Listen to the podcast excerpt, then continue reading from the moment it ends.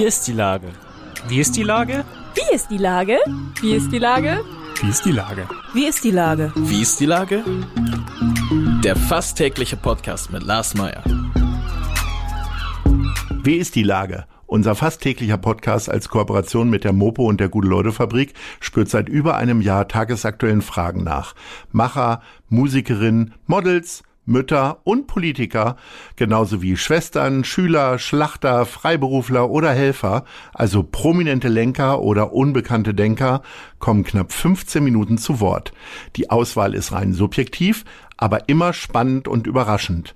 Mein Name ist Lars Meyer und ich rufe fast täglich gute Leute an. Unser Partner, der das diese Woche möglich macht, ist Meierlikör. Jetzt als Doppelpack in der Pflegedition, weil doppelt pflegt besser. Das war Werbung. Heute befrage ich den ehemaligen Weltrekordschwimmer und Chef von Luciellas Eis, Markus Deibler. Ahoi, Markus. Hallo, lieber Lars. Lieber Markus, ihr seid bei Luciellas ja bekannt für besondere Eissorten. Bitte? Richtig. Luicellas, muss ich dir direkt reingrätschen. Ach, verdammt. Also Luicellas. Seit 25 Jahren. Ja. ja. Nee, aber da bist du nicht der Einzige. Das Okay, aber jetzt bin ich der Letzte gewesen, der es jemals falsch, falsch ausgesprochen hat. Jetzt wissen Sie alle. Also es geht um Lucellas, da haben wir jetzt das Produkt jetzt schon fünfmal genannt, bevor es losgeht. Ihr seid ja bekannt dafür, dass ihr besondere Eissorten habt, also nicht nur Erdbeer, Stracciatella oder Schoko. Was ist denn jetzt gerade so der Renner? Ähm, tatsächlich, erstaunlicherweise geht zum Beispiel gebrannte Mandel das ganze Jahr sehr gut, was man mhm. eher so im November, Dezember oder Jahrmarkt verortet, aber das läuft die ganze Zeit gut bei uns, bei uns in den Läden. Und sonst gucken wir, dass wir eben regional, äh, regional und saisonal ein bisschen was machen. Also es war Rhabarber, war gerade mal ein paar Wochen ähm, mit am Start. Aber sonst sind es schon auch Dauerbrenner, also echte Vanille, Schoko Deluxe, also dunkle Schokolade und unsere Dauerbrenner, Franzbrötchen, Pistazie-Schokostücke, sowas. Das Jahr hat 365 Tage. An wie vielen Tagen isst du Eis? Uh, ähm, nicht so einfach die Frage. Ich würde spontan sagen irgendwie 200, 250 sowas.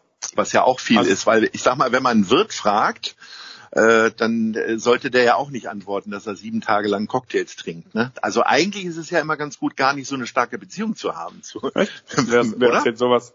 Nö, also ähm, ich, es gibt auch mal ein, zwei Wochen, wo ich tatsächlich auch kein Eis esse, so. Und mhm. äh, dann freue ich mich jedes Mal, wenn ich eins esse und, und äh, merke, okay, ist ja echt richtig lecker. Ähm, deswegen, ich gönn mir gern, auch gerade eben äh, habe ich eben als kleinen Mittagessenersatz zwei Kugeln Eis mit Sahne und Soße. ähm, da bringst du mich auf die Idee. Kein Mittagessen mehr, sondern nur noch Eis. ja, das ist wahrscheinlich so ernährungstechnisch nicht jedem für immer zu empfehlen, aber ja, die Menge. Also, nee, mir geht's gut und ähm, es macht Spaß, äh, Eis zu essen. Jeden Tag. Ihr habt ja da so Tafeln in euren Eisdielen, wo man eintragen kann, welche Sorte man sich wünscht. Äh, wie viele Sorten habt ihr eigentlich schon ausprobiert und was hat sich eigentlich im Nachhinein als totalen Quatsch entwickelt? Die Wunschtafeln, genau. Ähm, wir haben da schon doch einige äh, ausprobiert und dann auch gemacht. Also probieren die dann aus und produzieren sie direkt. Mhm. Und die Sachen, die wir denken, dass sie sich als Quatsch entpuppen, die probieren wir gar nicht. Also da stehen manchmal, weiß ich nicht, Cannabis, sowas oder oder Schnitzel oder sowas. Ähm, sowas probieren wir dann gar nicht. Ja, aber also du hast wir dann sicherlich auch mal Sachen probiert, die funktionieren im, in dem Gedanken und dann schmecken sie doch nicht so gut, oder? Mm, was wäre das? Tatsächlich eigentlich noch nicht. Echt nicht? nicht? Nee. Also was heißt schmeckt nicht so gut? Also einmal, dass es quasi funktioniert, dass es ähm, physikalisch bei minus 12, 13, 14 Grad ein cremiges Eis ist. So, das ist ja die eine Sache. Und die andere Sache ist ja immer, ist es jetzt ein Geschmack, den ich lecker finde. Also zum Beispiel mache ich ein Lakritzeis, gut, das schmeckt natürlich nur, wenn ich Lakritz mag, so an sich. Oder sind es kombinierte Geschmäcker, finde ich, die passen zusammen oder finde ich, die passen nicht zusammen. Und da gibt es natürlich Kombinationen, ähm, die eher die Mehrheit der Leute findet, dass sie zusammenpassen und Kombinationen, von denen die Mehrheit findet, dass sie eher nicht zusammenpassen. Aber ähm, ja, da haben wir eigentlich noch nie was gemacht, wo was wir nicht losgeworden sind. Also wir haben noch nie Eis weggeschmissen, weil es nicht verkauft wurde. So. Ja. Ähm, jetzt ist ja seit unserem letzten Gespräch im letzten Jahr ist ja jetzt endlich das passiert, was ich ja schon damals gefordert habe. Ihr habt jetzt endlich ähm, einen Laden auch in der Schanze. Das haben wir deswegen ähm, gemacht, ja. Ja, da gehe ich fest von aus. Ja. Ähm, Ist das nochmal etwas, ich meine, ihr habt ja angefangen in St. Pauli, so weit und so fremd ist man sich da nicht. Aber ist das trotzdem nochmal was ganz Besonderes? Weil äh, in die Schanze überhaupt eine Ladenfläche zu kriegen, ist das alles schwieriger. Äh, und äh, geht man da nochmal anders ran, weil man weiß, da laufen ganz viele Touristen rum. Also es ist schon ja was Besonderes in dem Sinne, wie du sagst, dass es halt schwierig ist, da was zu bekommen, weil es halt eine beliebte Lage ist wir haben da auch schon einige Jahre geguckt so und wir merken tatsächlich auch in den letzten Jahren ein bisschen so, dass vor allem das, das, das Leben am Abend so ein bisschen von St. Pauli, also von Reeperbahn nach Richtung Schanze abwandert. Das ist tatsächlich so, das haben wir auch schon von anderen gehört. Selbst schon äh, die Polizei hat uns schon auf Pauli gesagt, dass sie nicht so richtig weiß, was sie abends machen soll. Also ganz so schlimm ist es mhm. wohl nicht. Aber es ist schon tendenziell so, dass es ein bisschen Richtung Nordosten oder Nord-Nordost oder welche Richtung das ist, ähm, Schanze von St. Pauli abwandert. Und ja, wir haben schon einige Jahre geguckt. Es ist schon ähm, nicht ganz so einfach, in der Schanze in, in eine Fläche zu bekommen. Und was totale Besonderheit ist in der Schanze, es gibt keine Nutzungsänderung mehr Richtung Gastronomie. Also ähm, ist jetzt ein bisschen ein Detail, aber es ist, mhm. macht es noch schwieriger, an eine geeignete Fläche zu kommen in der Schanze. Und als uns die jetzt angeboten wurde, dann, ähm, das war relativ spät schon für uns. Also eigentlich, wenn wir einen Laden eröffnen, gucken wir halt, dass wir das so März, April spätestens machen. Und den haben wir erst, glaube ich, im April angeboten bekommen und dann haben wir ihn trotzdem noch gemacht, weil es halt ähm, eine Lage ist, wo wir sowieso schon jahrelang mhm. sehr gerne mal eröffnen wollten. Genau. Gibt es denn schon etwas, was du in der Schanze gelernt hast, was doch wieder anders ist als auf St. Pauli und im Grindelbereich oder Grindelhof? Weil wir haben ja letztes Mal darüber gesprochen, wie das mit der Disziplin ist, äh, mit dem Mundschutz und so weiter. Aber gibt es hier vielleicht andere Sorten, die man lieber mag? Oder wird hier viel häufiger Hanf auf die Wunschtafel geschrieben oder was ist da so?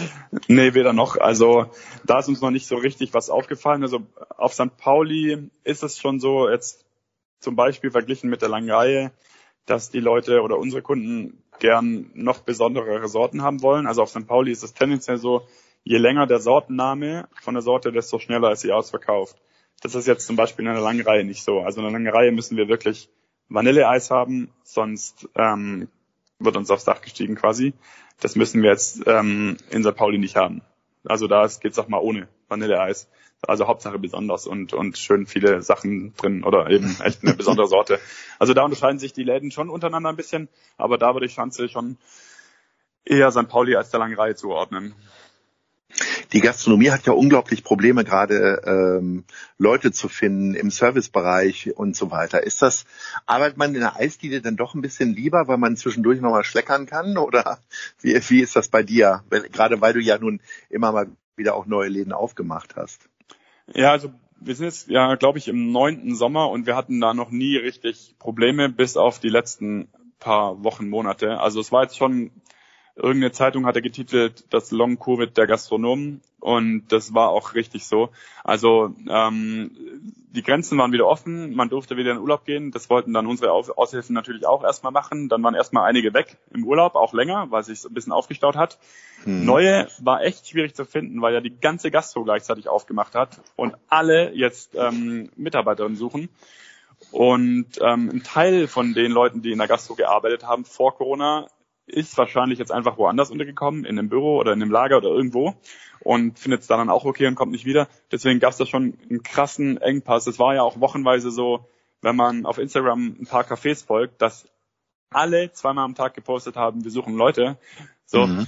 ähm, dann wurden bei uns noch viele gleichzeitig geimpft und sind dann zwei Tage ausgefallen. So, deswegen es war jetzt schon herausfordernd. Also wir hatten zum Teil eigentlich waren wir gut besetzt, bevor das alles losging.